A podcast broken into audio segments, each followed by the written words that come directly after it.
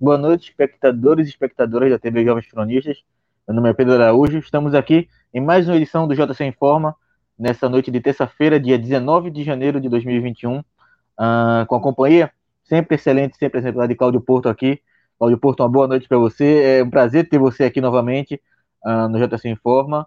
Uh, uma boa noite para você e seja bem-vindo.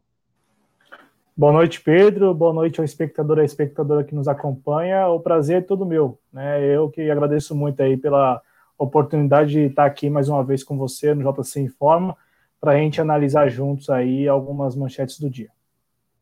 Esse é Cláudio Porto. Uh, e você que está chegando aí para nos acompanhar agora, uh, seja no chat, seja no YouTube, seja no Twitter, já vai deixando aqui embaixo a, a sua, o seu like, compartilhando o conteúdo em suas redes sociais. É sempre muito importante. A ajuda financeira é sempre muito importante. Inclusive, você pode encontrar aqui embaixo todos os mecanismos de apoio financeiro ao programa, mas a sua contribuição disseminando o conteúdo dos jovens cronistas, ah, seja o JC Informa, seja os outros programas que a TV Jovens Cronistas tem, uh, é sempre importante também, porque é assim que a gente aumenta o nosso alcance e aumenta a nossa visualização aqui no YouTube ou em outras plataformas.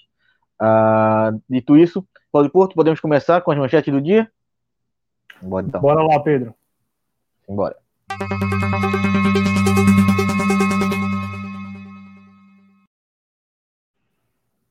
Guedes aposta em vitória de Lira para representar a proposta da nova CPMF.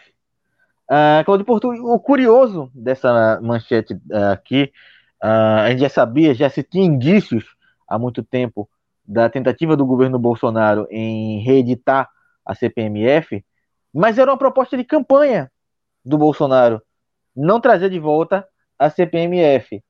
Inclusive, ele bate muito ainda nesse ponto, mas aparentemente, para a equipe econômica do governo Bolsonaro e para o posto piranga dele, a volta da CPMF uh, é quase inevitável. E eles apostam agora na vitória do Lira para poder apresentar essa nova proposta da CPMF. Coisa que talvez, uh, não, não sei se o Baleia Rossi, não sei se na sua visão Baleia Rossi vai apresentar algum tipo de, é, enfim, de resistência à aprovação da nova CPMF, porque o Rodrigo Maia deu várias declarações de que não vai pautar a volta da CPMF, uh, mas o, o, Paulo Guedes, a, a, equipe econômica do governo Bolsonaro, eles parecem estar apostando muito na vitória do Arthur Lira, justamente para conseguir o retorno do imposto. É, porque na cabeça do Paulo Guedes, da equipe econômica, o que importa é, a partir da vitória do Arthur Lira, caso isso ocorra, a, reforma tributária ou a contra-reforma tributária que será aprovada será a do governo, aquela que o governo, o desgoverno Bolsonaro, enviou apenas a primeira parte é, porque já há na Câmara dos Deputados né, uma PEC que trata da contrarreforma é, tributária, né, só que toda articulada pelos próprios deputados. Né, e essa PEC tem como relator o, o Agnaldo Ribeiro, e que era um dos candidatos do Maia, né, e tem como autor o próprio Baleia Rossi, né, que é o candidato agora do Rodrigo Maia. Então, era uma dobradinha, né? A, a autoria do Baleia Rossi e a relatoria do Agnaldo Ribeiro, os dois que estavam aí é, disputando entre si para ser o candidato do Rodrigo Maia na, na eleição à presidência da Câmara.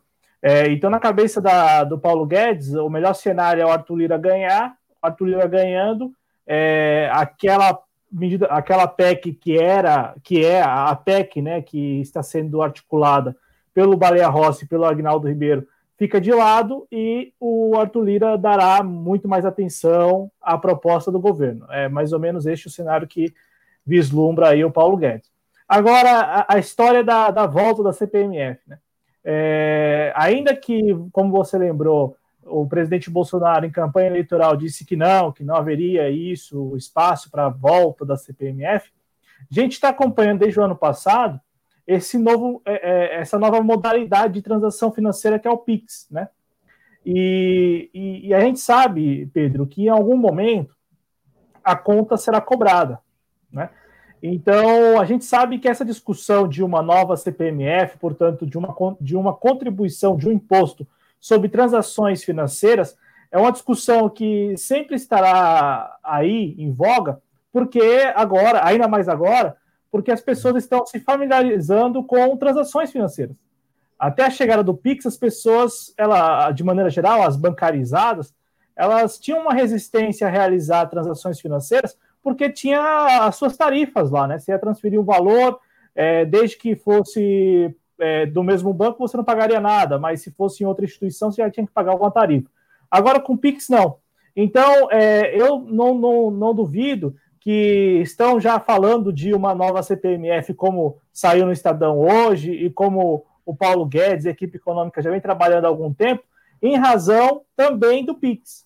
E aí, a gente está falando aqui não de algo que está apenas na cabeça da equipe econômica, mas de algo meio que organizado, já planejado, entre o Ministério da Economia e o Banco Central, né, que é o responsável pelo PIX. Então a gente está falando do que, Cláudio? Bom, eh, na minha cabeça, na minha avaliação também, eu acho que estamos falando aqui de algo que em algum momento será estabelecido. Com Arthur Lira, com Baleia Rossi, nessa legislatura, na próxima legislatura, não sei. Mas que em algum momento o Brasil terá um imposto sobre transações financeiras, terá. Por quê? Porque a gente está vendo aí é, muita gente mesmo, assim, muita gente que não fazia nenhuma transação financeira, fazendo várias, né? E aí a alíquota que, que estão estudando, Pedro, é uma alíquota de 0,1%. Aí o usuário na ponta lá, né, pode falar o seguinte: olha, eu prefiro pagar a alíquota de, um, de 0,1% do que ter que ir a um banco para fazer um depósito e, e também quando compara as tarifas que já são hoje aplicadas pelos bancos, tarifas de 10 reais por transação, por transferência, 12 reais, enfim, são valores assim consideráveis, né, para quando você vai fazer uma transação, uma transferência para um TED, né, para um banco que não o, seu, é, o usuário fala, não, prefiro pagar, né? Só que a gente está aqui observando que já estava de alguma maneira, ou já está de alguma maneira planejado que em algum momento o Brasil terá este imposto, porque a gente está analisando tanto ao, ao mesmo tempo a, a, a, criação e lançamento do Pix e agora este, esta iniciativa, a, a talvez mais é, intensa do, da equipe econômica de estabelecer esse imposto é, o mais rápido possível, né? É, a Claudio Porto, eu queria saber é, de você, uh, como você acha que os setores mais liberais uh, de apoio ao governo Bolsonaro, eles vão receber essa tentativa do governo. A gente sabe uh, todo o por trás do por, é, você explicou de forma muito brilhante aí o porquê, o que está por trás da criação desse novo imposto, mas existe uma certa resistência, uh, principalmente quando se fala nesse nome, o retorno da CPMF. Talvez o imposto nem volte com o nome de CPMF, talvez o imposto uh, surja com outro nome, mas sempre se surge com o nome de nova CPMF, o retorno da CPMF. E isso tem uma resistência muito grande entre setores mais liberais, sejam os liberais que estão hoje na base do governo Bolsonaro ou aqueles liberais que hoje fingem ser oposição ao governo Bolsonaro. Como é que você acha que essa base, principalmente a de apoio ao governo Bolsonaro, ela vai receber uh, a tentativa de se impor uma, um novo imposto, como nos moldes da antiga CPMF?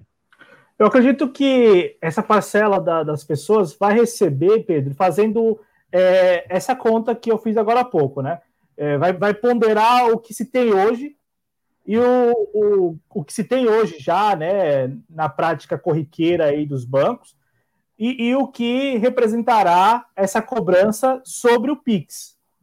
É, entendeu? É, eu acredito que na, acredito que a estratégia do Banco Central e também do Paulo Guedes é se valer disso.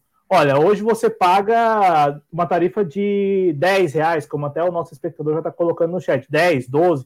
Eu já cheguei a pagar 18 reais, assim, sem ver, né? É, com, com o Pix você não paga nada, mas tem a cobrança da alíquota de 0,1. Né? Claro, a, a alíquota, caso essa nova CPMF venha a ser aprovada, é, essa alíquota ela valerá também para o TED, para o DOC, né? enfim, para as modalidades que já existem, que existiam antes do PIX. Vale para todas elas, né? para todo tipo de transação. E também é uma ideia do Paulo Guedes, especificamente, né? cobrar é, das duas pontas, cobrar é, pra, de quem envia e cobrar de quem recebe. Né? Então, no final das contas, a gente está falando de uma alíquota de 0,2 sobre o valor. Né? É 0,1 de um lado, 0,1 do outro. Então, assim, Pedro, vai, eu acredito que o público, essa parcela aí que, que tem uma certa resistência à, CPMF vai receber dessa forma. É, até porque a gente está falando aqui também daquele grupo que apoia incondicionalmente o governo. Né? Então, para esse público é uma saída aí, olha, eu fui contra a CPMF, mas neste momento eu sou a favor, dado o contexto, né, em que nós estávamos aí com modalidades de transações financeiras que cobravam tarifas altíssimas, agora nós temos uma modalidade que não cobra nenhuma tarifa a princípio, mas é, também será aí, é, também é, terá incidência da tarifa, da alíquota que querem estabelecer com essa nova CPMF. Agora, Pedro, se me permite, o Paulo Guedes é, ele trava essa disputa aí, né, com a Câmara dos Deputados para estabelecer essa nova CPMF já há algum tempo, sempre com alguma muleta, né? Então, lá atrás, a muleta era outra, não era a da desoneração da, da, folha de pagamento, a muleta que o Paulo Guedes se valia, então a justificativa, né? Era que era preciso é, desburocratizar, né? Era preciso também, já que estamos vivendo é, nesse capitalismo cada vez mais é, bancarizado, financeiro, então é preciso uma cobrança, é preciso estabelecer sim a cobrança de, algum, de alguma contribuição. Então a muleta há dois anos era essa. A muleta agora é, é qual? Bom, nós precisamos enfrentar o desemprego. Nós quem? O desgoverno Bolsonaro. Olha só. E aí a, a estratégia do Paulo Guedes é a mesma de sempre. Vamos desonerar a folha de pagamento desde que dentro de uma dentro de uma régua, né, abaixo de uma régua. Então, um salário mínimo, um salário mínimo e meio, dois salários mínimos. É, e aí, para isso, o Paulo Guedes estuda essa, essa nova CPMF para compensar a desoneração da folha de pagamento. A gente já falou aqui em outros programas, na minha avaliação, e acredito que até no próprio desgoverno Bolsonaro, ao longo desses dois anos, ficou claro isso, que apenas a desoneração de folha de pagamento não estimula a criação de novas vagas de emprego, né? Porque o, o empregador ele depende de uma rede mesmo de fatores para é, decidir contratar alguém? É, claro, não ser os apoiadores do Bolsonaro que contratam e, e demitem assim, né? Com pouco tempo, contratam ali por pura euforia, né? Por estarem na mesma atmosfera, sincronizados, e aí viu que não dá para manter o funcionário porque não tem é, circulação, né, porque não tem a, a, tal da economia girando, aí ele, esse apoiador vai lá e demite o empregado que ele contratou por pura euforia, né, ali, enfim, porque o presidente orientou, ou porque o presidente disse que, ou o próprio Paulo Guedes disse que agora as coisas vão melhorar. É, o empregador que decide contratar se valendo de é, justificativas, de razão, ele não apenas considera a desoneração da folha de pagamento. Porque desonerar a folha de pagamento para um comerciante, por exemplo, o comerciante quer ver o negócio dele ali com a presença de público, com as pessoas comprando. Ele não quer. Se, se tiver lá pessoas comprando, ele paga todas a, todos os impostos para contratar uma pessoa com carteira assinada, como era antes. Ué, quando se tinha uma economia punjante, né, em crescimento, o, todo mundo, todo o empresariado, os empregadores contratavam. Contratavam pagando lá todos os impostos que, que vêm com a carteira assinada. Né, Pedro? É, claro, você tinha na época alguns casos de pessoas que desviavam, que não, não, não repassavam para a União, que davam calote na União, mas de maneira geral as pessoas contratavam. Aí agora a estratégia do Paulo Guedes é, é uma, é uma saída furada mesmo. É, para você, para passar a palavra, a gente está falando aqui de, da criação de um novo imposto que não vai, não vai, pode até compensar a desoneração da folha de pagamento, mas não vai estimular o emprego lá na, no final das contas, porque apenas a desoneração da folha de pagamento não garante nada. O empregador precisa de muito mais do que isso. E o exemplo do comerciante está claro. O comerciante que tem uma loja aí é, em qualquer avenida, ele quer mais, não, não apenas a, a desoneração da folha de pagamento, ele quer pessoas circulando no estabelecimento dele, comprando, adquirindo, se valendo dos serviços dele. Né? Uma economia diferente da economia estagnada que, é, que o neoliberalismo tem nos, é, resultado, né? nos últimos cinco anos, pelo menos, nos últimos seis anos, enfim, dez anos aqui no Brasil. É, exatamente isso, Cláudio. A gente. A, a, aparentemente, o, eu não sei se o Paulo Guedes, a equipe econômica do Bolsonaro, uh, e equipes é, neoliberais que uh, tiveram na cadeira da, é, da antigo Ministério da Fazenda, do atual Ministério da Economia, se eles se fazem de cego ou se eles são uh, apenas mau caráter mesmo. Porque, como você bem disse, o comerciante ele não quer apenas desonerar a folha. Se eu desonerar a folha, não significa que eu vou contratar mais um funcionário. Por que eu vou estar contratando mais um funcionário, pagando salário mais um funcionário, se minha loja não está dando retorno, se minha loja não tem lucro, se minha loja não tem movimento? Ah, Para alguém que é, se diz economista, alguém que se diz tão inteligente como Paulo Guedes, são formados ah, em é, escolas, escolas com um currículo mais falso do que uma nota de três reais, ah, ele teria que entender que o que move a economia é o consumo. Se você não tem consumo, você não tem o comerciante lucrando. O comerciante sem lucro, ele não vai contratar mais ninguém. Ele não tem necessidade de suprir uma demanda de movimentação.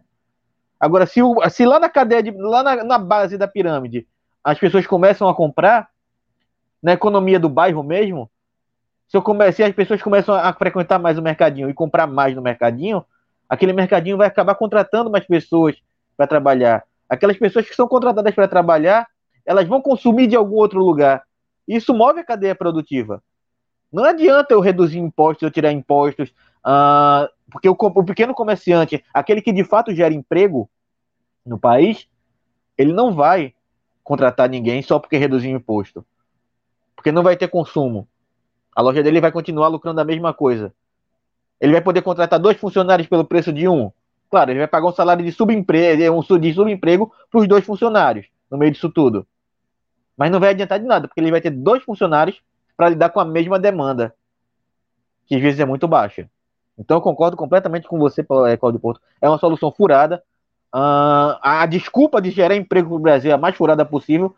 Que a gente sabe que, no fundo, a, é, todas as, as, movimentações do Ministério da Economia são para beneficiar o setor que elegeu o Bolsonaro, o setor que financiou a campanha do Bolsonaro, que queria o Bolsonaro pelas ideias do Guedes no poder e no final a gente vai continuar com a mesma taxa de desemprego e pior, talvez, com uma taxa muito grande de subemprego no país, com salários muito baixos, enquanto a gente vê por aí ah, o preço dos alimentos, o preço dos serviços essenciais à população cada vez mais caros.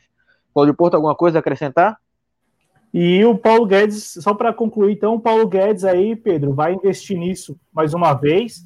É, é tem, tem coisas que o Paulo Guedes só faz em janeiro e fevereiro. E tá aí mais uma vez, tá, tá aí mais uma dessas, uma dessas coisas, né? Porque a gente até discutiu no redação passado a carteira verde e amarela, né? Então chega janeiro e fevereiro, tá lá o Paulo Guedes defendendo isso.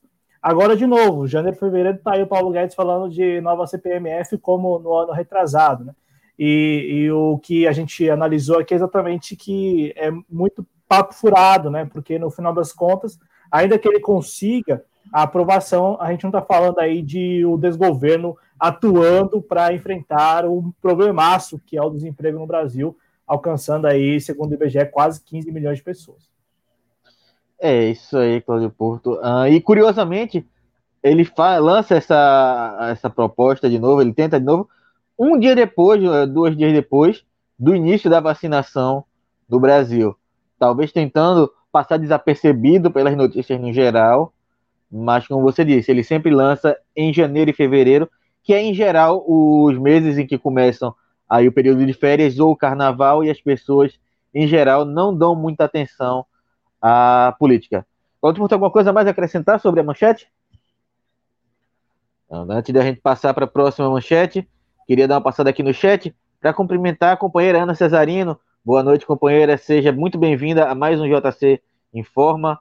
A companheira Nicole Oliveira, ela fala exatamente isso aí. Olha o imposto do Pix, que foi como o Cláudio Porto bem explanou aqui de forma brilhante.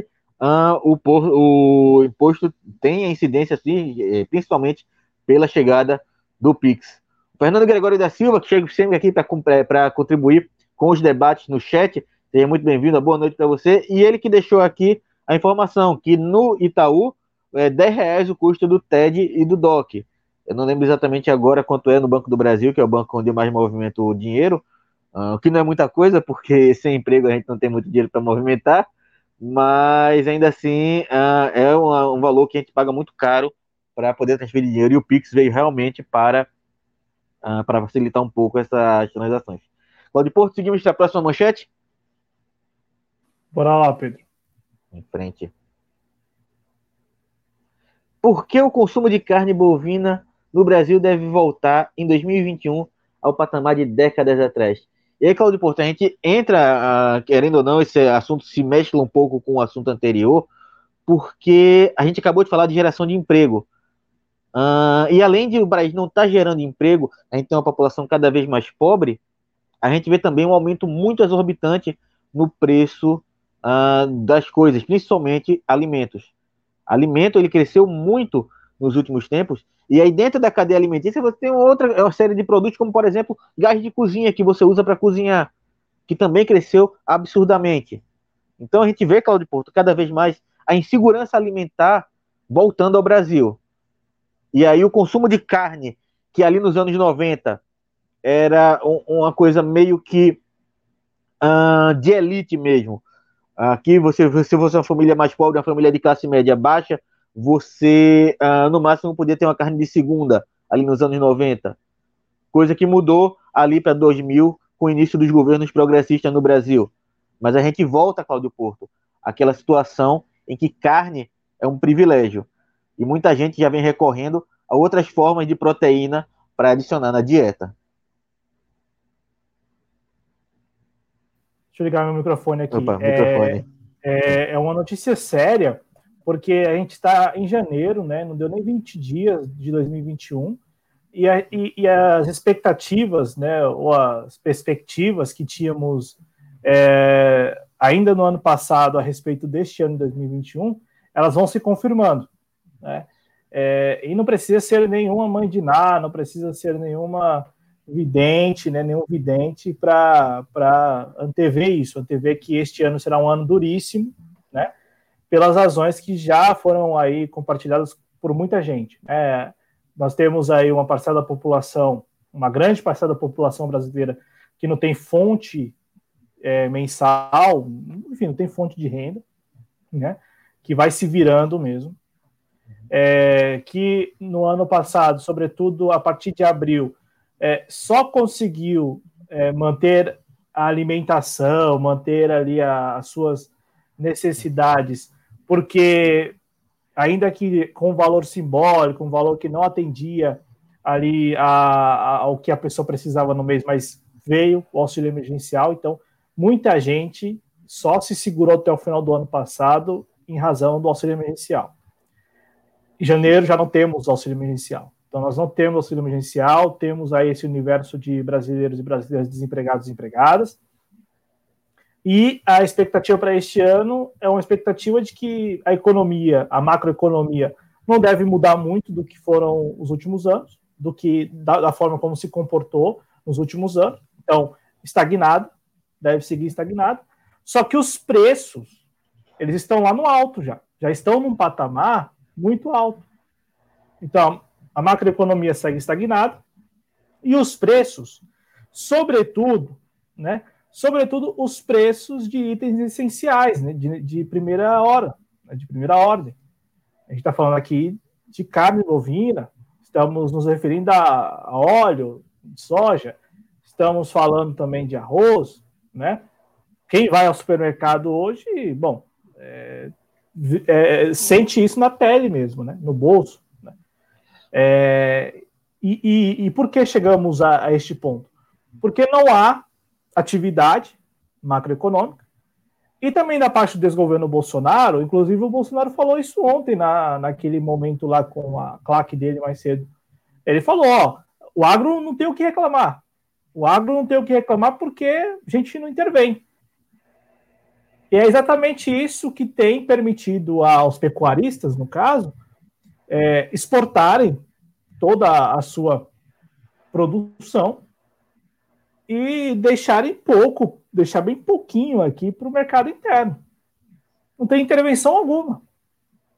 Nem que isso ameace a segurança alimentar do seu próprio povo. Ah, está exagerando, 200, não são 210 milhões? Pode ser que não, mas pode colocar aí que é bastante gente. E mesmo que fosse um brasileiro, uma brasileira só, né? Então, Pedro, a gente está falando aqui de algo é, essencial e que não deve mudar neste ano, inclusive é, é a, a, razão desta matéria né, que a gente exibiu aí, por, é, que deixa bem claro por quê, né? Porque é, o consumo de carne bovina neste ano de 2021 também será é, um dos menores, né, um dos menores aí comparado aos últimos, aos, aos, às décadas e tal, porque de fato as pessoas não vão conseguir consumir. Elas vão em busca de alguma promoção. Veja, a gente está falando aqui é, do quilo de carnes aí, qualquer quilo de carne é 30 reais, 30 e poucos, carne bovina, né? 30 reais, 33 reais, isso não, ali ainda pegando alguma promoção. Quando não, você não encontra lá 40, 45 reais, né? É o preço do quilo da carne. Então, Pedro, de fato, assim, é um cenário muito difícil, né? Que já era muito, assim, já era previsto. E a inação do desgoverno Bolsonaro é, nos últimos dois anos deve se manter. E, e, e, veja, ele se vangloria, ele se vangloria das oportunidades que tem, o próprio presidente se vangloria de não intervir. De não intervir. É, eu, a gente tem esse grande problema e a gente sabe que, apesar de muita gente dizer, Claudio Porto, que a, o argumento principal quando você vê esse tipo de matéria é as pessoas dizendo que a, a culpa foi da pandemia, foi dos governadores e prefeitos que mandaram as pessoas ficar em casa. Mas é uma situação que a gente acompanhava no Brasil desde 2019, antes da pandemia.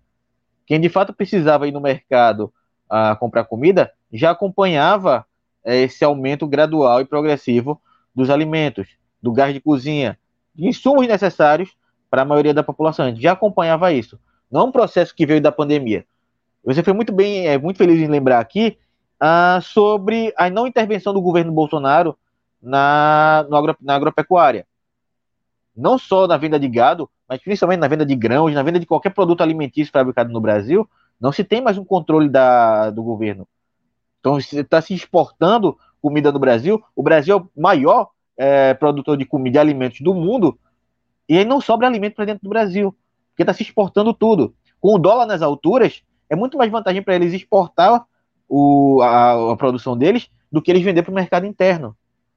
E aí a gente vê isso no meio de uma pandemia, em que a Argentina controlou preços, provavelmente controlou a produção, a Venezuela também. São países que têm aqui, dentro do, da América do Sul, tiveram a condução ah, quase que impecável da, do, da, da, pandemia do coronavírus, e eles mantiveram preços, eh, em muitos casos, congelados. Eles mantiveram ah, um controle maior dos preços, para que não houvesse essa disparada. No Brasil, não. No Brasil, que teve uma condução desastrosa da pandemia, com mais de 200 mil mortos, a gente não teve esse controle de preço. Pelo contrário, como você bem disse, o governo pagou durante aí, cinco meses um valor simbólico de 600 reais de auxílio emergencial, que a gente sabe que no final das contas não serve, não, não conta como né, uma renda fixa para uma pessoa poder se manter, uh, às vezes nem por um mês inteiro. E ainda assim os preços dos alimentos subiram muito. Subiram muito. É uma situação complicada, é uma situação muito uh, triste para a população brasileira, que até pouco tempo atrás eu via muita gente pobre sonhando em viajar de avião, ia comprar passagem de avião para ir para tal canto, para visitar tal canto. E hoje, Cláudio Porto, a gente vê uma, população pobre que está, às vezes, pensando como é que vai substituir a carne no prato de comida. É preocupante porque a gente está só no começo do ano, como você bem lembrou, e não existe perspectiva de memória, de memória não, de melhora para daqui para frente. Não, nenhuma perspectiva. E, e, o que nós temos é, é isso: brasileiros e brasileiras tendo dificuldade para se alimentar.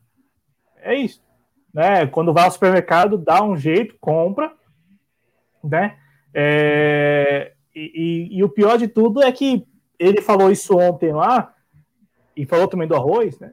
Eu tô só lembrando disso porque para a Claque tá ótimo. É incrível, como para essas pessoas está ótimo. Né? Tudo ótimo. Então, é, de fato, um Brasil completamente distinto do Brasil que nós estamos vivendo no dia a dia. Não é o que nós estamos aqui compartilhando com vocês. Não é este Brasil que estamos aqui diariamente tentando colocar para vocês. Não, é o, é o, que a gente vive no dia a dia mesmo, né? É completamente distinto, Pedro. Né? E, e bom, veja, o Paulo Guedes querendo criar um imposto, mais um imposto. Né? E o presidente Bolsonaro, o desgoverno Bolsonaro, essa junta que desgoverna o Brasil, não intervém, não. É, é coisa do mercado. E aí é como o Pedro colocou, as commodities em, em um patamar de máxima aí, né? De alta máxima nos últimos seis anos, parece. Bom, para o pecuarista lá, para o agropecuário, bom, para ele, para ele é muito melhor. Vamos seguir mandando, segue enviando para fora. E o mercado interno que vai, que vai aí se adequando, né? Vai se adequando. E aí nessas o Pedro foi muito feliz quando falou, ó, a carne volta a ser um item meio que de luxo. Não vou falar de luxo, mas a carne bovina, né? Por quê? Porque assim, se o cara, se o cara não tem tempo para fazer, para pesquisar preço, ele vai comprar o quilo de carne a 50 reais, a 40 e poucos reais. Eu falo que se pesquisar, consegue encontrar 30 e poucos ainda. Ainda assim tá caro, né? Mas é, consegue 30 e poucos, 20 e poucos. Agora, se não, se não, tiver, se não tiver tempo para pesquisar, vai pagar no açougue da esquina 50 reais, 40 e poucos reais. E, bom, o trabalhador assalariado não tem condições para aguentar esse rojão. Para aguentar o rojão, não. Talvez tenha condições de comprar uma vez, mas aguentar o rojão ao longo do mês, com aluguel, muitas vezes para pagar, para também precisando comprar o gás, né? Além dos outros pertences que vai comprando ao longo do mês e, o, e as outras despesas. E assim, é, essa condição que nós estamos narrando é a condição hoje dada essa economia precarizada que nós temos, é a condição da maioria da população brasileira.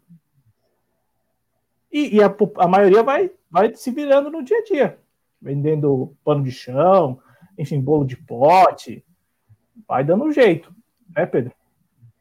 É, isso aí. E existe é, em cima disso tudo, Claudio Porto, uma romantização da precarização do trabalho. Porque o que se fala, o que chama essa, essas pessoas de subemprego, é que eles são empreendedores. Uh, e essa romantização é perigosa, porque, como você foi feliz em lembrar, são pessoas que estão vivendo uma situação. Uh, são pessoas de classe média, às vezes. Não estou falando aqui de pessoas pobres, não estou falando aqui das pessoas da classe D e da classe E, não. Estou falando de classe C. Estou falando ali de classe C, que até pouco tempo atrás tinha um padrão de vida melhor. Esse padrão de vida ele despencou. São pessoas que tinham. Uh, a gente via notícias há pouco tempo atrás, inclusive se você pesquisar na internet, você encontra vídeos disso. Uh, de especialistas falando que o filé chegou na, na mesa da maioria dos brasileiros. Da maioria, da maior parte dos brasileiros. Tinha gente fala ali daquela classe C, da classe média ali, aquela classe trabalhadora. E essa classe trabalhadora foi que teve mais, é, mais perdas. Então, ah, como o Claudio Porto é muito feliz em lembrar aqui, a maior parte da população está vivendo essa situação. A situação de não poder uh, chegar no mercado e comprar carne bovina uh, porque não tem condições.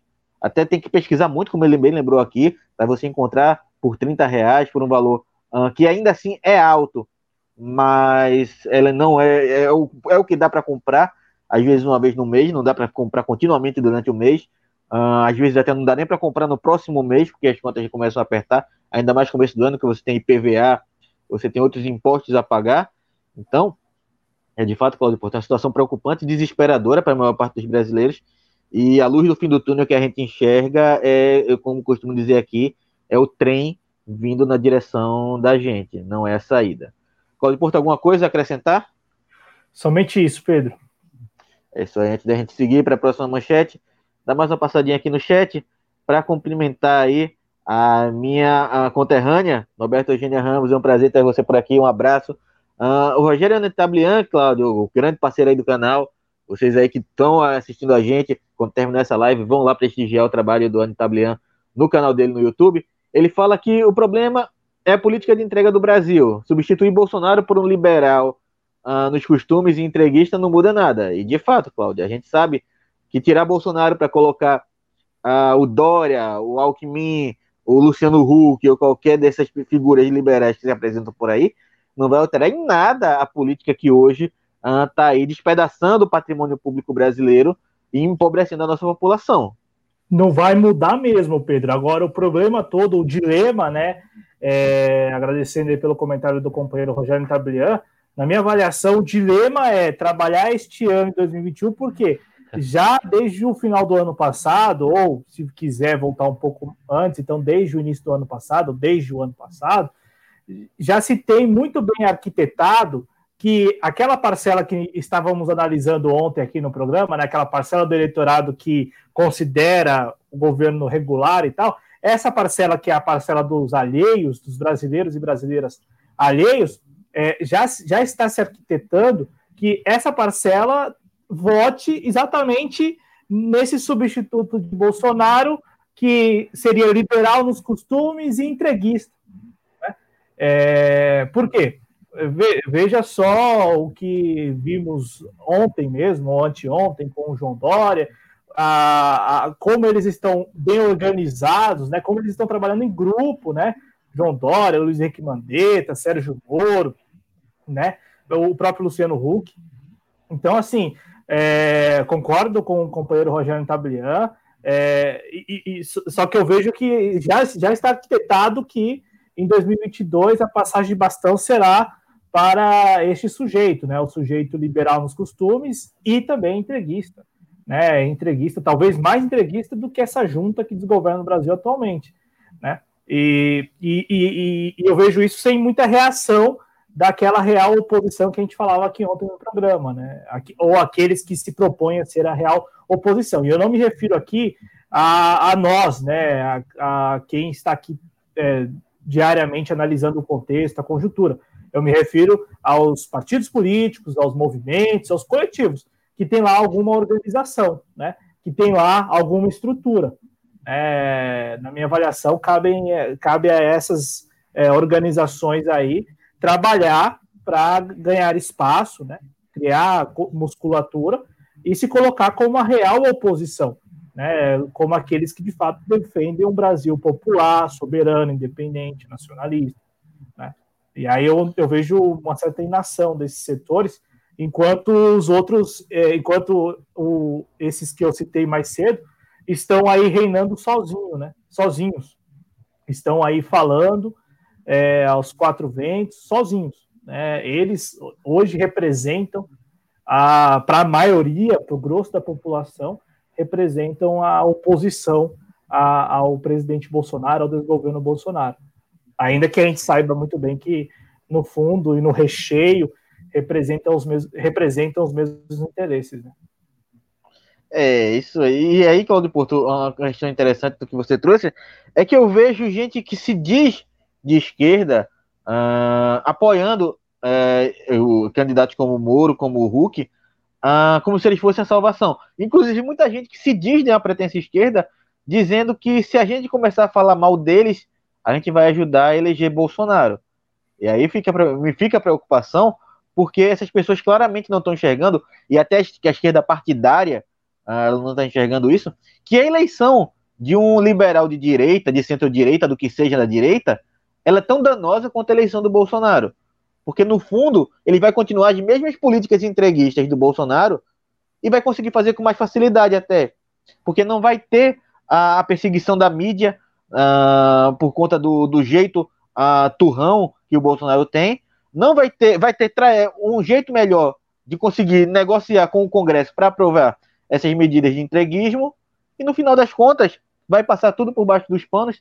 E aqui, o que a gente critica aqui do governo Bolsonaro, além do autoritarismo dele, além da, do negacionismo dele, que é o entreguismo é, do patrimônio público nacional, vai continuar e até pior, como você foi muito feliz em trazer aqui.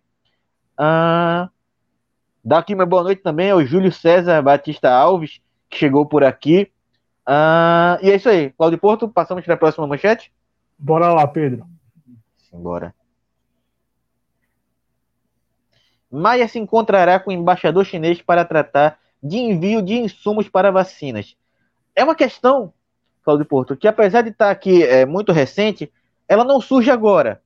Ela surge lá no ano passado, quando o governo Bolsonaro, seja através da, do, do párea do Ernesto Araújo, como você foi muito feliz em botar aqui embaixo, os nossos leitores, nossos é, espectadores lembrarem da frase dele, que se é para ser pares, sejamos pares. Estamos sendo pares. seja pela desastrosa conduta da política internacional com Ernesto Araújo, seja pelo próprio presidente da República, ou seja, pela atuação dos filhos do presidente, eles conseguiram isolar o Brasil do resto do mundo. A tentativa bizarra uh, e quase tragicômica em agradar os Estados Unidos acima de tudo isolou o Brasil do resto do mundo. E aí, Claudio Porto, o resultado nós vemos nas notícias recentes. Não só a China não está enviando insumos necessários ao Brasil para a fabricação da Coronavac pelo Butantan, como a própria Índia deixou de fora o Brasil da primeira é, exportação de vacinas e de insumos para a fabricação da vacina para a fabricação da AstraZeneca. Então, tudo isso se deve a uma política, é, de, é, uma política externa desastrosa. Isolaram o Brasil. Hoje o Brasil não tem nenhum aliado no mundo. Nós não temos nenhum aliado no mundo. A Índia distribuiu a, as primeiras doses da, de exportação da vacina para aliados regionais. Mas, por exemplo, se nós tivéssemos a, a, apoiado a decisão da Índia, a, proposta da Índia, em quebrar a patente das vacinas, para que todo o país pudesse fabricar as vacinas, talvez nós estivéssemos hoje na situação que estamos, Cláudio Porto, com apenas 6 milhões de vacinas e com um grupo prioritário que, por si só, representa 30 milhões de pessoas. É preocupante e vamos ver se a gente consegue reverter o desastre diplomático que o párea da, da democracia brasileira impôs ao país. Não, não poderia ser diferente. Não dá para esperar o tratamento diferente da China, da Índia, em relação ao Brasil. É, não, claro, o que, o, que o, o Ernesto Araújo falou no ano passado deixa muito claro o, que, o posicionamento deles. Não, que sejamos palha. Né? Agora, um, um aspecto que, que, que, me veio hoje, lendo um tweet é, do perfil Contexto Geopolítico no, no, no Twitter, né? É, a respeito do BRICS, porque não são é, quaisquer países.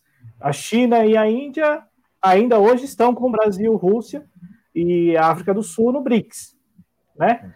É, foi uma, é, uma, é uma tentativa, não sei até que ponto ainda é, mas uma tentativa de, de países em desenvolvimento é, juntos, né, tentarem aí colocar as suas, suas economias para disputa global, né? E, e, e, claro, né, contra aqueles que aqueles mercados, aquelas economias que já estão consolidadas. E, e, e eu vi um tweet dele hoje, né, falando dos interesses. Né? A gente sabe que os acontecimentos políticos dos últimos anos, dos últimos cinco anos, eles têm muito da, da influência e até mesmo intervenção da, dos Estados Unidos, né, do, Departamento de Estado, Departamento de Justiça, enfim, do Deep State estadunidense. E aí, ô Pedro, hoje é o último dia de trabalho, né, foi o último dia de trabalho do Mike Pompeo, né, que foi secretário de Estado aí do, do Donald Trump. E ele escreveu vários tweets, né, falando, lembrando do, do, tempo em que ele esteve à frente da Secretaria de Estado lá e tal, Departamento de Estado. E aí ele, em um dos tweets, ele publicou assim, né? Lembra do BRICS? O, o secretário o de, do Departamento de Estado, o Mike Pompeo.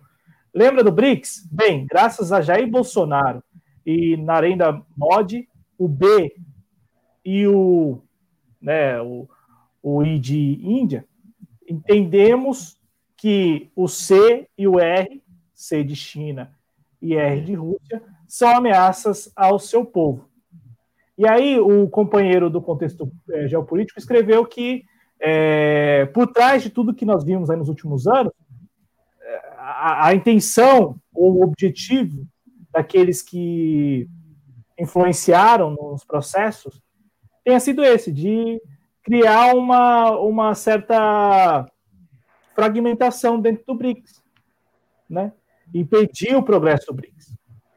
E aí eu estou fazendo essa recapitulação aqui a partir do tweet do contexto geopolítico, porque se de repente o Brasil, é, primeiro que se o Brasil não estivesse, né, passado, não tivesse passado por tudo que passou nos últimos anos, o Brasil, com certeza, né, já teríamos vacina, talvez doses para iniciar, sim, uma boa campanha de vacinação, e não essa mequetrefe que a gente está iniciando aí, com 6 milhões de doses, as pessoas aí na ponta querendo se vacinar, mas sem ter dose.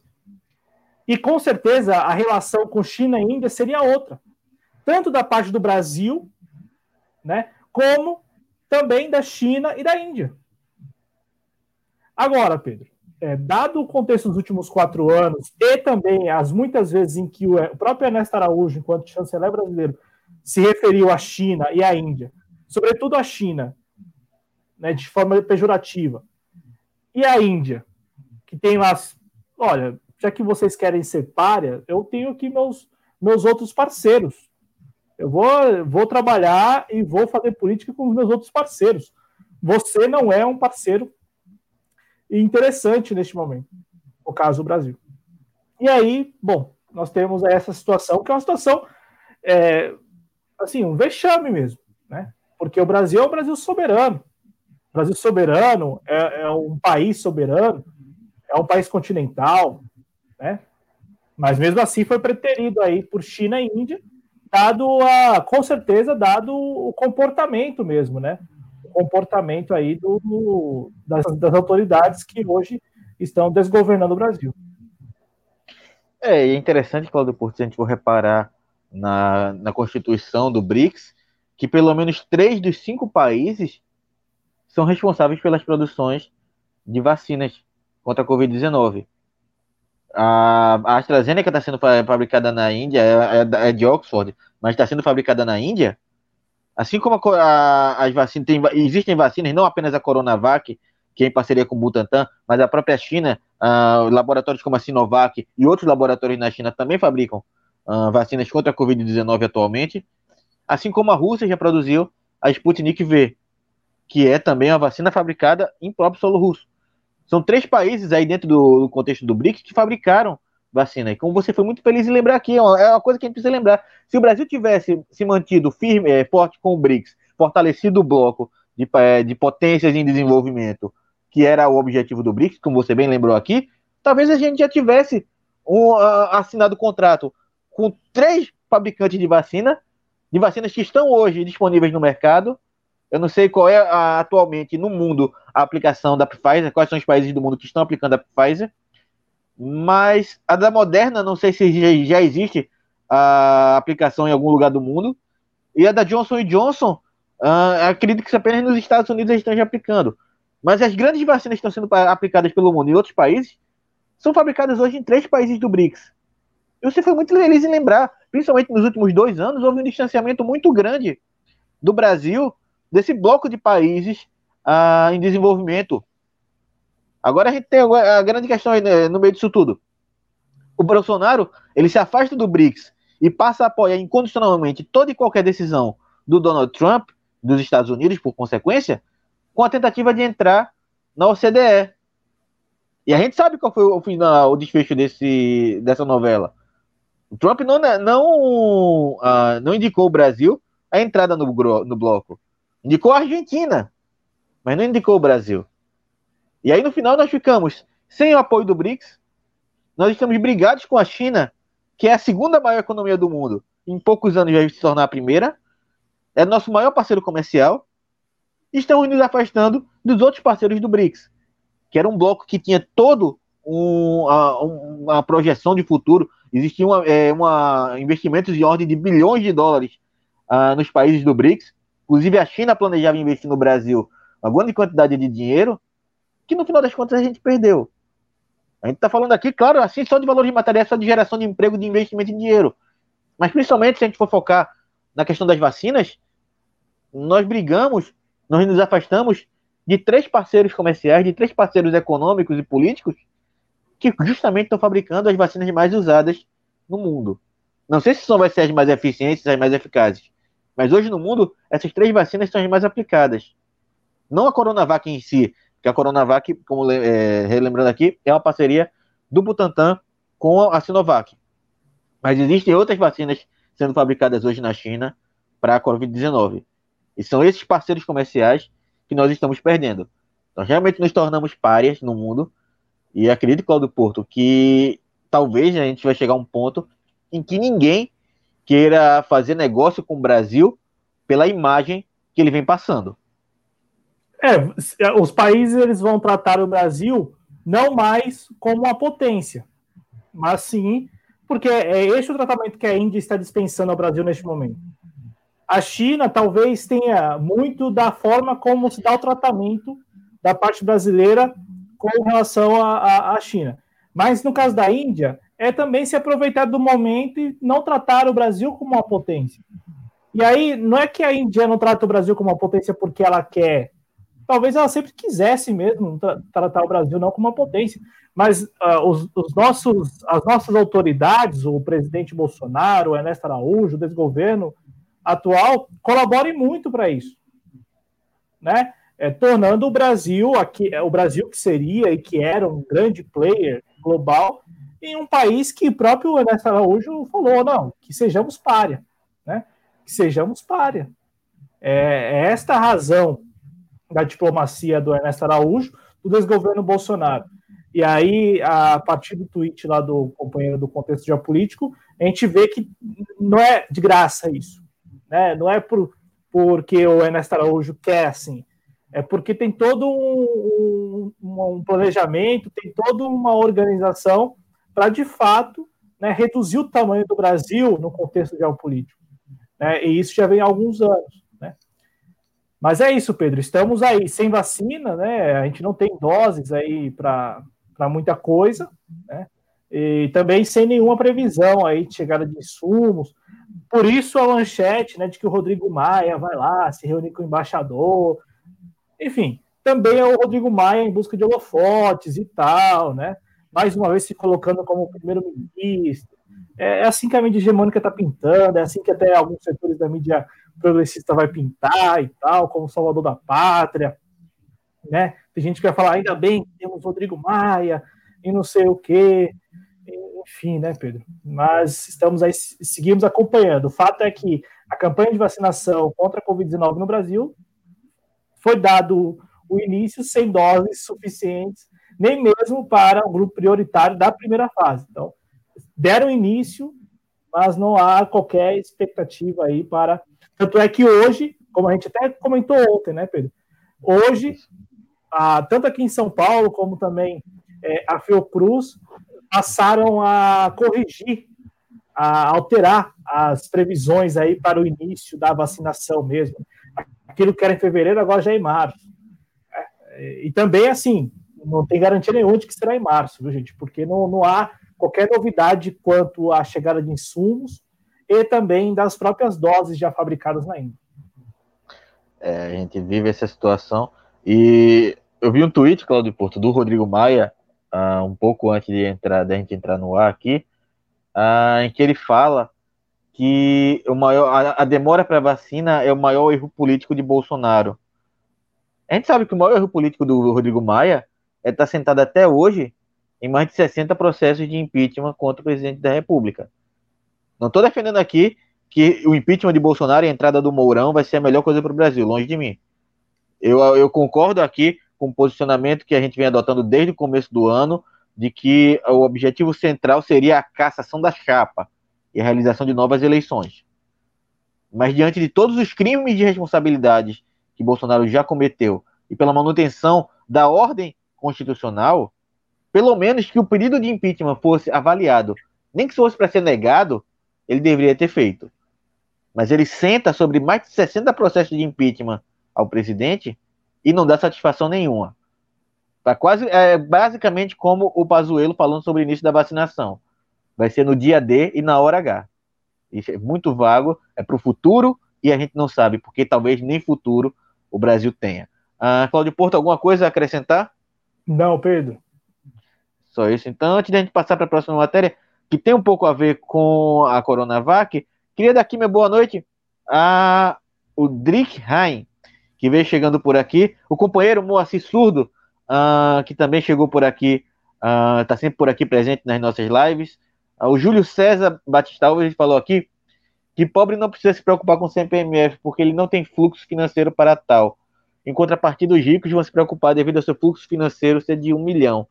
É, Cláudio, eu, avalio que talvez o rico ele não se preocupe tanto, porque se o rico se preocupar, ele derruba a passagem da CPMF. Porque a gente sabe que no final das contas, quem é a classe que comanda o Congresso Nacional atualmente.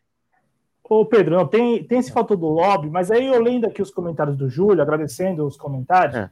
Eu só fiquei pensando numa coisa, né? O, o que, que nós tivemos, sobretudo no, do ano passado para cá? A digitalização, então, é, acho que ficou cada vez mais intenso o não uso de moeda física, né, de em espécie. E aí, por, por muitas pessoas mesmo assim, você pega a, o, bene, o benefício do auxílio emergencial, ele foi todo creditado numa conta poupança digital. E, e para pessoas vulneráveis, para brasileiros e brasileiras vulneráveis. E essas pessoas, elas até então, elas, elas desconheciam, por exemplo, QR Code para efetuar pagamento de alguma coisa. Com o auxílio emergencial, muita gente passou a aprender e muita gente passou a usar esse serviço. Então, ao invés de sacar até porque o próprio governo, o desgoverno, talvez vocês se recordem, o desgoverno estabeleceu datas para saque muito depois é, do dia em que era acreditado o valor. Então, o valor acreditado hoje, você só poderia sacar o dinheiro no caixa eletrônico daqui um mês, um mês e meio. Aí as pessoas faziam o que nesse meio tempo? Bom, eu posso pagar a minha compra no QR Code? Posso. Como que eu faço? Abre o aplicativo aqui e faz. As pessoas iam lá e pagavam no QR Code. Posso pagar o boleto aqui no próprio aplicativo? Posso.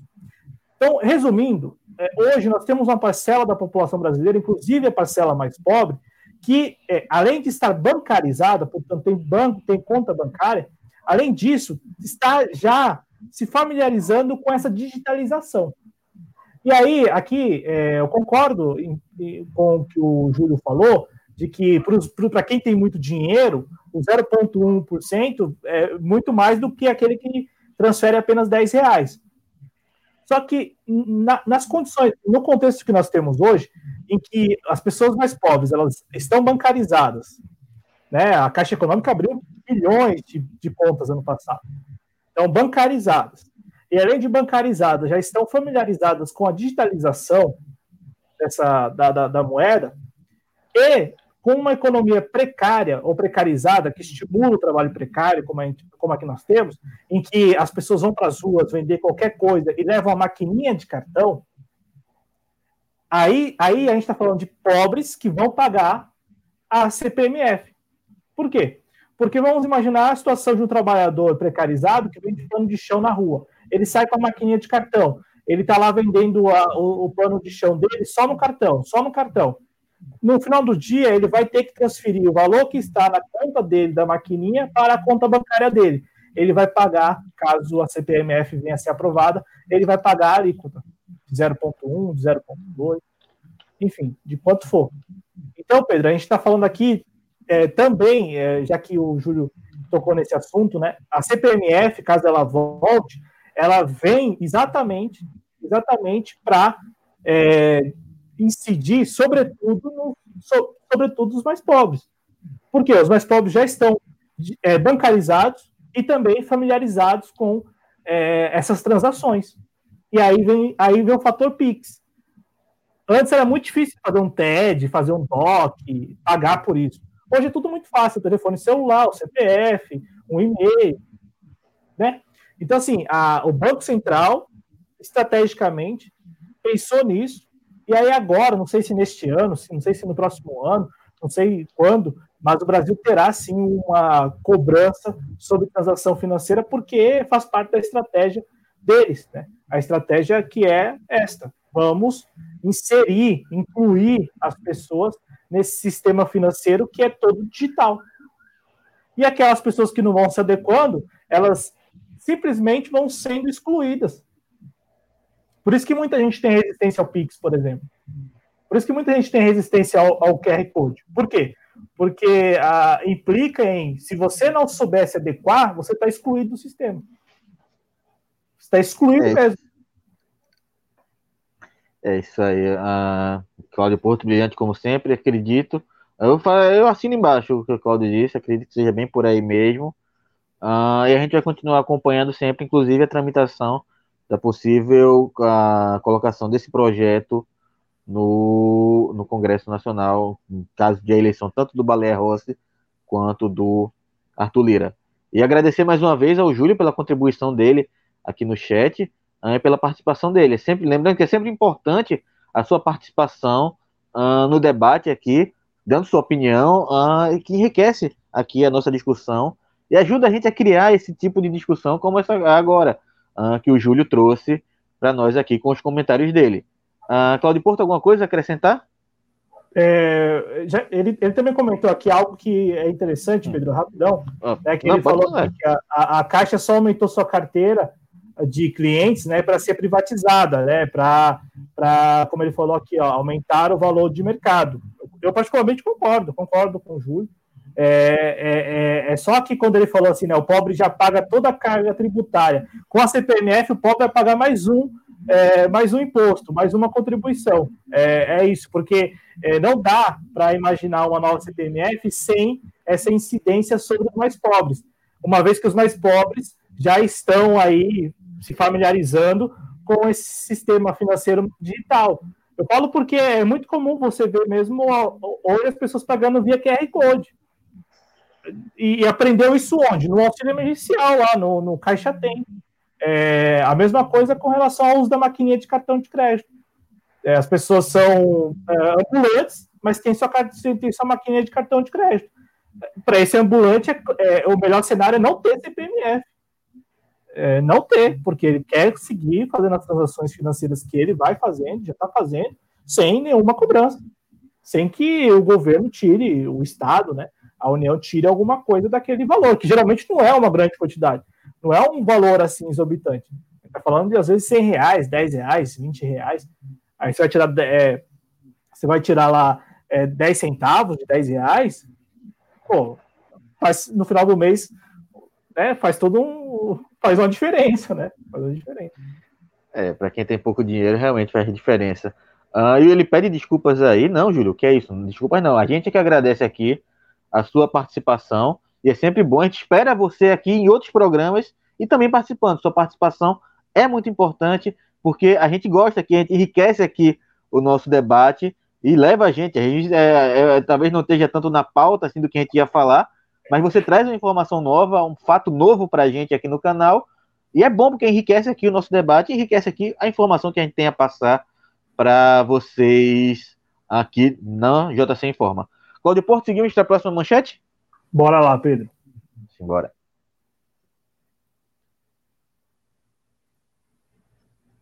Porque, como eu tinha falado para vocês, uh, se relaciona um pouco com a questão da vacina. Sete pessoas da mesma família morrem com sintomas de Covid-19 por falta de oxigênio no interior do Pará. A gente vê que o, o, o colapso do sistema ele vai quase como uma, um, uma trilha de dominó vai caindo um, vai caindo um, vai caindo um, porque quando cai um, sobrecarrega o outro. E agora a gente já passou para outro estado. Já se tem notícia, Claudio Porto, também, que no interior de, do Amazonas, algumas cidades já estão também ah, em colapso por falta de oxigênio. E não se vê movimentação, a gente não tem movimentação aí do governo federal para uma atuação mais firme na região. A gente vê a ajuda sendo enviada da Venezuela, ajuda sendo a China oferecendo ajuda para Manaus, para a região ali do norte do país, mas o governo federal tomando uma atitude de fato para sanar esse problema, que é um problema tão grave, pessoas morrendo asfixiadas, e como você bem lembrou antes, é, é, foi uma colocação muito feliz e é importante a gente trazer hoje novamente, não são pessoas apenas com Covid-19. São prematuros que estão em UTI neonatal e precisam de oxigênio. São pessoas que sofreram um acidente de carro e de alguma forma precisam de oxigênio. São pessoas que uh, por algum N, os X fatores estão hoje em UTI precisam de oxigênio e não apenas pessoas com Covid-19. Então, é uma situação aí que vai se degradando cada vez mais. Uh, já foi o Amazonas, já foi o Pará, e como eu falei aqui no programa da quinta-feira passada com o Adriano, o que aconteceu em Manaus naquele dia é um reflexo para a gente observar o que pode acontecer no resto do país. E eu acredito, Porto, por toda a aglomeração que aconteceu no final do ano passado e no começo desse ano, que talvez seja um quadro irreversível. A gente vai ver o sistema ah, de saúde do país colapsar de uma forma muito pior do que a gente viu no começo do ano passado. E se colapsar, né, Pedro, como já está colapsando em algumas regiões, é porque é porque as autoridades não fizeram nada. Não fizeram nada. Para não começar aqui supor, especular o que fizeram ao invés de terem é, preparado o sistema público de saúde exatamente para essas situações, para essas ocasiões. Por quê? Porque no ano passado, a gente lembra, ano passado, as autoridades todas, do presidente da República aos prefeitos, todos eles puderam contratar serviços aí para né, fortalecer os seus sistemas de saúde, seus aparatos aí, seus aparelhos públicos de saúde, sem licitação, para facilitar o trâmite, né? Para que você, para que as autoridades, para que as cidades pudessem lidar com essas situações com muito mais tranquilidade. E não. Então, a situação que era em Manaus agora já chega ao interior do Pará. Essa manchete, ela é uma, uma manchete é, muito, muito triste. Eu vou colocar mais uma vez, Pedro, porque são sete pessoas da mesma família. Em 24 horas, segundo as informações que vêm lá é, do, da cidade de Faro, né, no interior do Pará. É, é uma notícia muito triste, né? Muito triste mesmo. Sete pessoas da mesma família. E, e, e a situação lá em Faro, né, ela só, só não está pior porque conseguiram. E aí não, não é que conseguiram assim passar um fio, né, como se diz no popular, e conseguir e chegou lá o cilindro com oxigênio. Não, o prefeito teve que pedir doação de cilindros. Também pediu aos municípios vizinhos, lá no interior do Pará, para lidar com a situação lá na cidade dele. E aí conseguiu alguns cilindros de oxigênio. Em Manaus, como a gente viu, alguns caminhões, eu tinha contado três caminhões, pelo menos, né, cruzaram a fronteira Venezuela-Brasil, da Venezuela para o Brasil, e conseguiram trazer lá oxigênio. E o Pedro foi muito feliz, né? A gente sempre fala muito disso, né? Você foi muito feliz, mas de fato, Pedro, muito feliz porque a gente está vendo que é uma crise, que é uma crise que não é restrita apenas a Manaus. E mesmo que fosse restrita apenas a Manaus, o que se espera das autoridades públicas é, é, é, é o quê? Olha, já que nós temos essa situação nesta capital, vamos, por, por prevenção mesmo, Vamos verificar como estão as outras capitais e, na medida do possível, também as cidades de médio porte, até chegar nas cidades de pequeno porte. Não é possível fazer isso? Eu imagino que não seja possível. Porque para isso você precisa ter coordenação a partir do Ministério da Saúde. E não dá para esperar isso do Pazuello. Aí, aí é esperar muito do Pazuello. Aí é pedir muito, né, do Pazuello. É pedir muito é. do Ministério da, da saúde. Então, Pedro, veja, nós estamos falando aqui de uma crise que não é apenas em Manaus, que se, se tivéssemos de fato o Ministério da Saúde organizado, bem estruturado, estaria ao menos já realizando algumas diligências de prevenção mesmo, para saber a situação das capitais, no mínimo.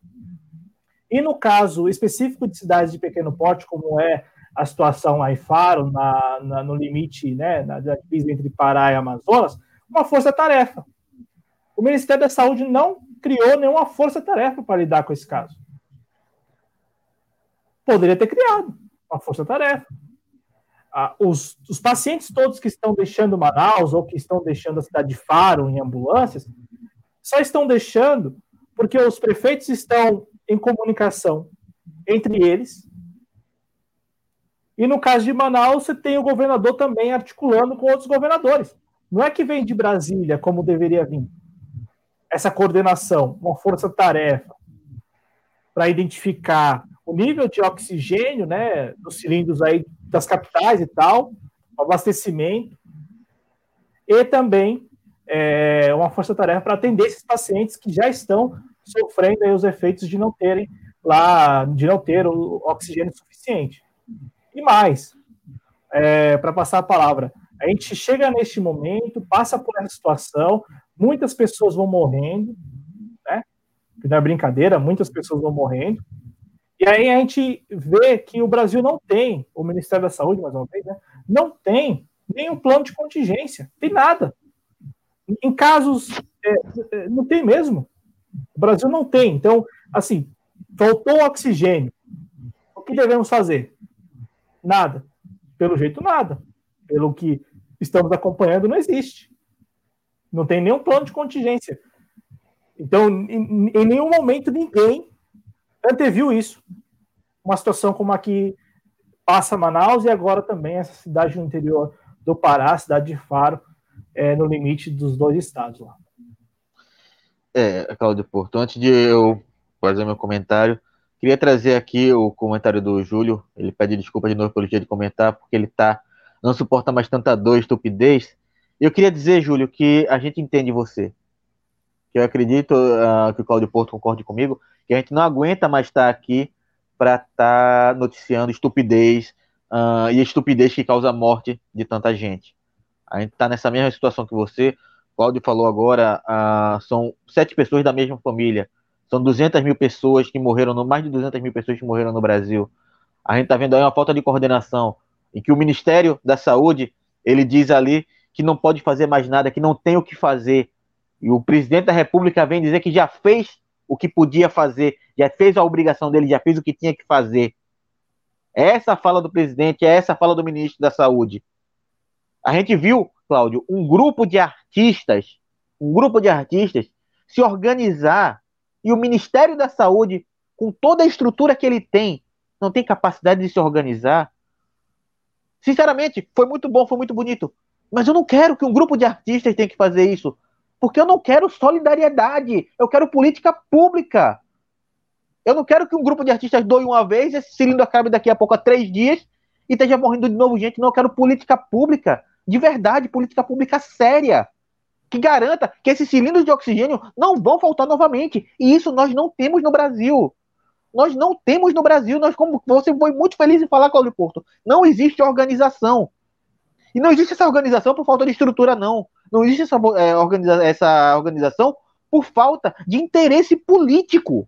Não tem interesse político do Ministério da Saúde ou do governo federal em sanar essa situação. Veja só que irônico, Cláudio Porto. Um ano atrás, mais ou menos, não, eu não lembro se foi o primeiro ou o segundo programa que eu participei aqui, a gente noticiava o fechamento da fábrica da Fafem, no Paraná. A fábrica que produzia esterco nitrogenado, fertilizante nitrogenado. E veja só, Claudio Porto, a fábrica que foi fechada no começo do ano passado por Jair Bolsonaro teria capacidade de produzir quatro vezes o oxigênio necessário que é para Manaus. Quatro vezes. Para você ver a importância do setor público, de uma fábrica pública, de uma empresa pública, não sucateada. Nós hoje poderíamos estar com a situação sob controle em Manaus. Não está precisando depender de solidariedade. Novamente, eu parabenizo muito os atores, os cantores, os artistas que se mobilizaram para doar esses cilindros. Parabenizo vocês. Mas o Brasil não precisa de caridade. Foi muito bom que vocês fizeram, mas a gente não precisaria de caridade se houvessem políticas públicas. Políticas públicas de verdade, políticas públicas sérias, Coisa que não existe no Brasil, que se desmontou no Brasil. Então, Claudio Porto, é uma situação desesperadora que parece que tudo no Brasil a gente vê dessa forma, que não existe uma solução a médio ou curto prazo. Não existe uma solução a médio ou curto prazo. E aí a gente vê governadores e prefeitos que uh, não estão por aí. A gente teve aí o Calil em Belo Horizonte, que já falou que vai fechar, mas foi um dos únicos que falou isso. Aqui em Recife não se fala em lockdown. Aí em São Paulo não se fala em lockdown. Rio de Janeiro está fazendo um, um, circo midiático para é, vacinar uma pessoa no Cristo Redentor, mas não se fala em lockdown. Não se fala em medidas de, de restrição para é, é, evitar o contágio do Covid-19. Eu, eu, sinceramente, Claudio Porto, eu vejo, uh, eu continuo batendo nessa tecla. O que acontece hoje em Manaus é o Brasil daqui a uma semana, duas semanas, um mês, dois meses. A gente não tem uma política pública para, como você bem lembrou aqui, um plano de contingência, não só para Manaus, mas para o resto do Brasil, para que isso não aconteça no resto do Brasil. E aí vai acontecer em Manaus, vai acontecer no Pará, vai para Roraima, para o Amapá, para o Tocantins, para o Ceará, para o Piauí, para o Maranhão, para o Rio Grande do Norte. E aí? Sem o movimento do Ministério da, da Saúde, com o governo federal espalhando a mentira de que o STF não deixa ele agir. Cláudio Porto, é, é, eu entendo completamente o que o Júlio fala. A gente está aqui desesperançoso, a gente já está aqui, talvez sem nenhum pingo de paciência para estar tá tendo que lidar com esse tipo de, de notícia. Exato. E, e não é assim, com muita alegria, como você colocou, que a gente está aqui antevendo que daqui uma semana, duas semanas, outros estados, outras cidades, né, a princípio, porque veja, né, é no interior do Pará, né, é uma cidade que com certeza não, não tem lá muitos recursos, com certeza o aparato de saúde é, já deve passar por alguma, por alguma dificuldade ou por deficiências aí já históricas, e que teve que lidar com isso, né? Em 24 horas, sete pessoas da mesma família né, é, perderam a vida por Covid-19 por falta de oxigênio, é, por não ter ali como tratá-los, né? É, e bom, Pedro, assim, é uma notícia muito triste, né? E, e, e, o que mais nos preocupa é exatamente, olha, mesmo que zerássemos o jogo, entre aspas, né? Mesmo que a gente falasse, não, ó, vamos desconsiderar, eu tô aqui falando isso, mas tá boa, não dá para desconsiderar o que aconteceu, né? Não lá, não só apenas lá, mas todo o ano passado, essas 200, mais de 200 mil pessoas que muita, em boa parte, em boa medida, morreu por, por negligência, por omissão mesmo. É, mas mesmo que zerássemos o jogo, eles não têm qualquer predisposição em falar, pera, não, nós falhamos, mas agora não falharemos mais. Vamos monitorar, vamos criar um plano de contingência, vamos ter ciência da situação das capitais, no mínimo das capitais. Para não falar que estamos pedindo muito, mas ao menos as capitais. Não, não tem, é como você lembrou. O Bolsonaro já falou que o que tinha que fazer já fez. Lavou as mãos, como sempre faz é um presidente da República que sempre lava as mãos. É um presidente da República que sempre que pode e quando não pode também está lavando as mãos. Fala, não, não tem nada a ver, não, já fiz o que tinha que fazer. E daí, sou coveiro, né, essa história? Então, agora de novo. O que eu tinha que fazer, eu já fiz. Só que aí tá lá o prefeito de Faro, nem quero saber, eu vi que o partido dele é o PSD, mas nem é isso. É o prefeito de Faro lá, com os enfermeiros locais, com os médicos, imagino que não sejam muitos os médicos, mas tem lá seus médicos também, tendo que lidar com isso. Com as pessoas chegando doentes, sem oxigênio, as pessoas né, numa corrida maluca atrás de cilindro, e depois com o cilindro em busca do oxigênio. E, e a coordenação que poderia sim ser feita e deveria ser feita a partir de Brasília, do Ministério da Saúde, de uma força-tarefa, desse monitoramento que a gente está falando, Nada, esquece. É pedir muito. É pedir muito para que eles façam isso. É, e é triste porque num país que depende tanto do governo federal, com estados muito pobres, com poucos é, recursos, a ausência de um poder federal, de um poder centralizado que, enfim, que coordene isso, que é, junto ali uh, de seus ministérios, de todo aparato que o governo federal tem, uh, que coordene isso, que faça essa força-tarefa, como você bem lembrou aqui, para monitorar a situação, uh, ao menos nas capitais. Ao menos nas capitais que são as regiões mais, mais populosas. Que você controlando as capitais, você consegue uh, abrir espaço para você monitorar as cidades uh, mais próximas, as cidades menores, as cidades de médio porte. Uh, mas não, nem isso, nem isso. É uma omissão completa do governo federal.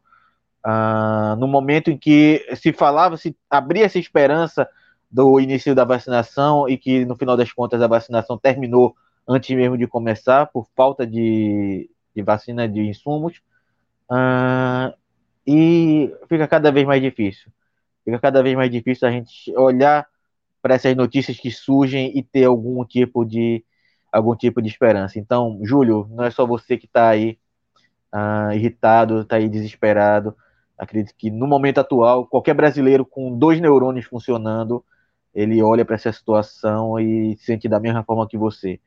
Ah, nesse momento, tudo que a gente pode fazer aqui é estender a nossa solidariedade e desejar forças para todos nós podermos passar por essa situação da melhor forma possível. Ah, Cláudio Porto, alguma coisa a, a completar? Não, Pedro, podemos seguir. Seguimos em frente então.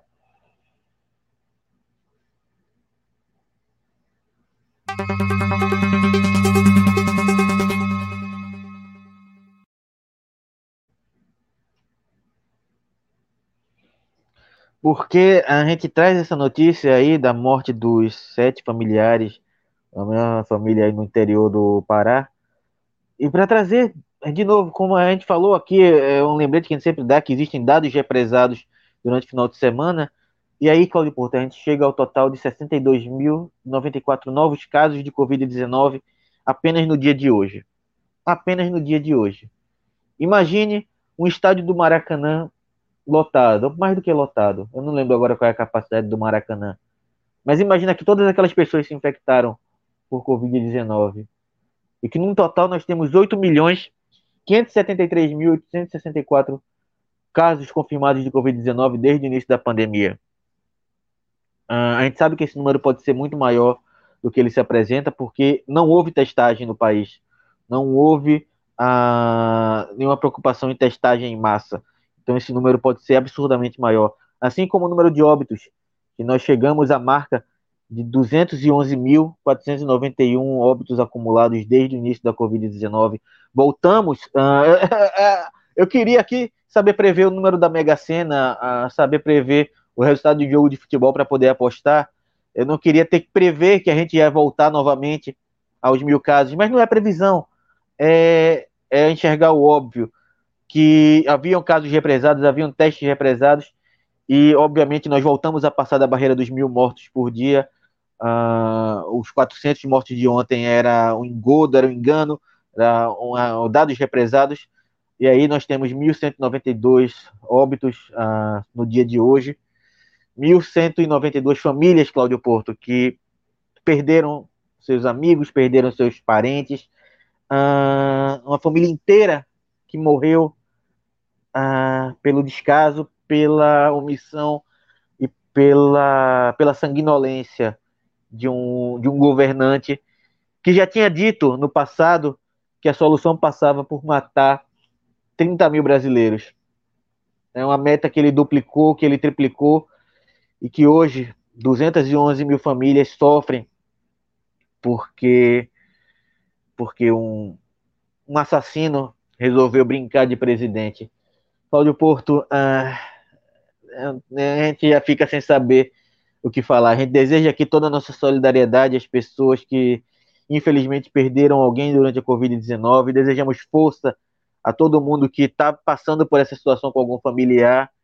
Uh, mas fica é, cada vez mais difícil a gente entrar aqui no ar para falar de compatriotas, de irmãos que perderam sua vida pela, parafraseando novamente aqui o Adriano, pela sanha assassina de um, de um dos piores, se não o pior presidente da história desse país. Muita tristeza, né? E, e assim, Pedro, é difícil, é claro que é difícil, mas também cabe a gente, né, lembrar as pessoas, né, assim, as, as poucas pessoas que nos acompanham, né, é, que se cuidem, né, se cuidem, porque desde o, os primeiros casos de novo coronavírus no mundo, não no Brasil apenas, mas no mundo, então, desde o início da pandemia, como muita gente fala, né, como se tivesse o início e a gente viu que tudo que estamos passando diz muito sobre o outro, muito mais sobre o outro.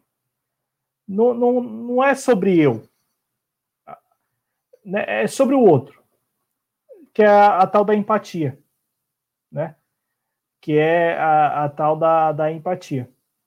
Desde os primeiros casos, a gente tem, tem muito claro que não é quando se pede para se cuidar, não é porque você vai evitar apenas de ser contaminado.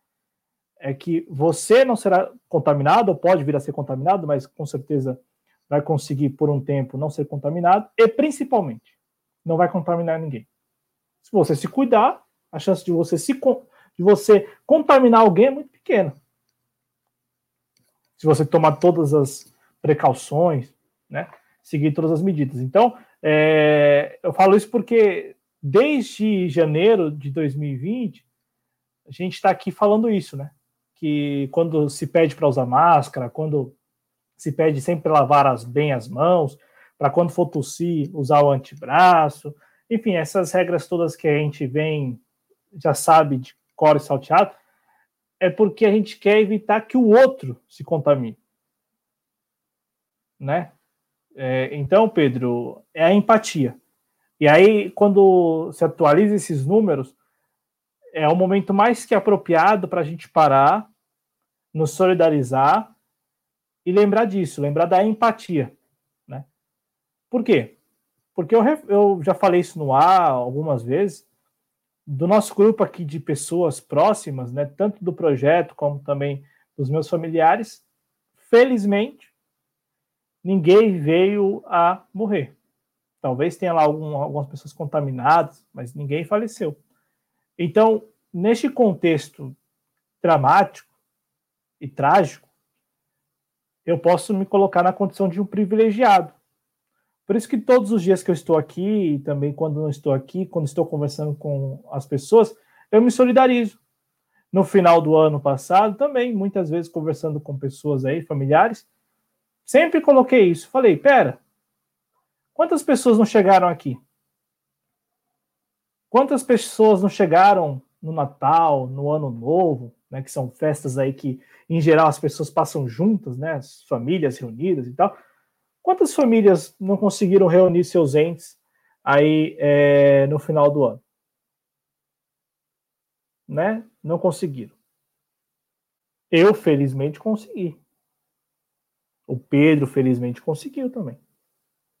E alguns dos nossos espectadores também. E dado esse contexto drástico, é, dramático e trágico, somos sim privilegiados. Devemos muito agradecer, apenas agradecer e ter empatia. Então, sempre que este número é divulgado aqui no canal ou em qualquer outro lugar, nós todos brasileiros devemos ter isso na cabeça, né? Devemos ter ciência disso, de que são compatriotas, de que são brasileiros e brasileiras, assim como eu, assim como o Pedro, assim como qualquer outra pessoa que está no chat, assim é, é mas que foram, mas que se foram e se e assim esteja certo, não, não teve, em geral, não teve uma morte tranquila. Estava em leito de UTI, ou, como a gente noticiou agora há pouco, sem ar, sem oxigênio.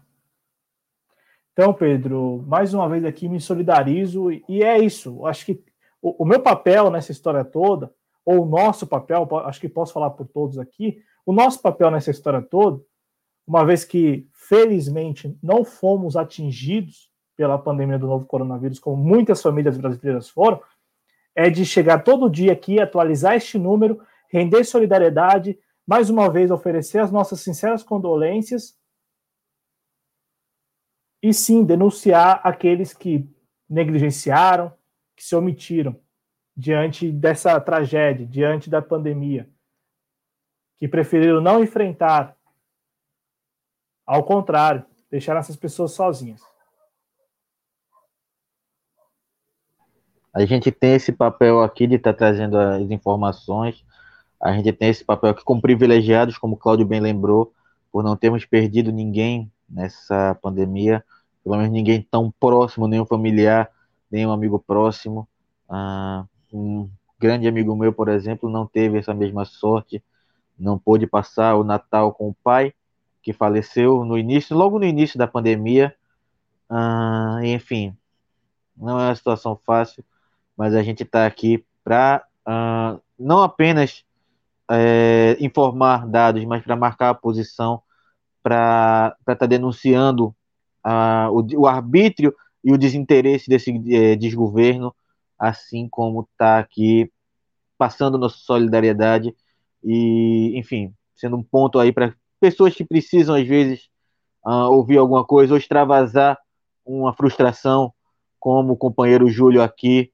Uh, e a gente não está aqui de forma alguma ofendido com o seu comentário. Eu acredito que, que nem, nem na, na ânsia dele, assim, na raiva que ele teve, ele chegou a nos ofender em momento algum. As opiniões dele foram embasadas.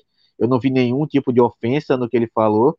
Uh, mas a gente está aqui, Júlio, justamente para que vocês tenham o espaço ah, para poder falar, para poder desabafar para poder, enfim, dar sua opinião sobre o que está acontecendo no país.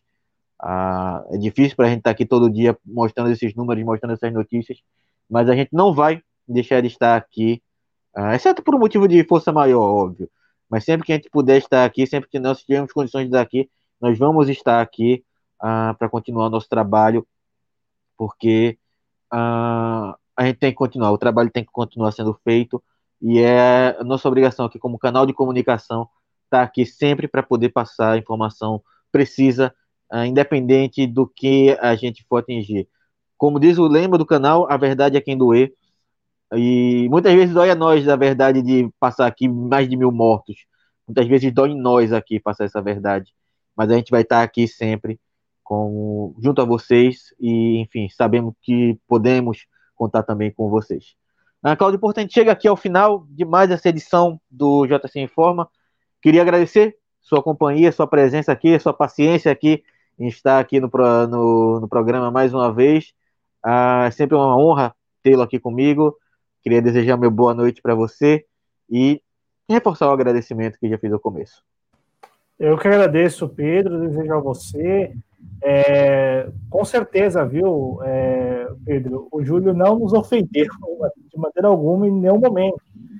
É, ao contrário, como você fez aqui, estendo o convite para que o Júlio participe das lives, né, no, chat das lives e tal. Sempre que quiser, coloque lá a sua opinião.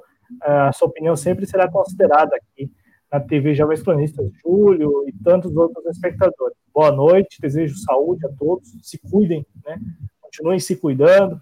Sei que muita gente está saindo, né? Porque precisa sair e tal. Então, já que anda circulando, sempre usando máscara, quando não usando máscara ali, somente se não tiver ninguém por perto, né? Eu sei que também com o calor aí as pessoas, elas, assim, não adianta, né? Eu, eu não sou, não, não, não tô na mídia hegemônica para ficar falando para as pessoas fazerem aquilo que é muito fácil fazer em ar-condicionado.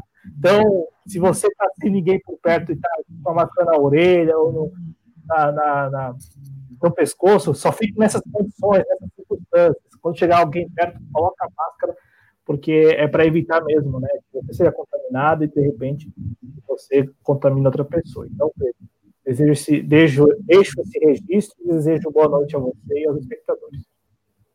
É isso aí, Claudio Porto. Mais uma vez, obrigado pela presença.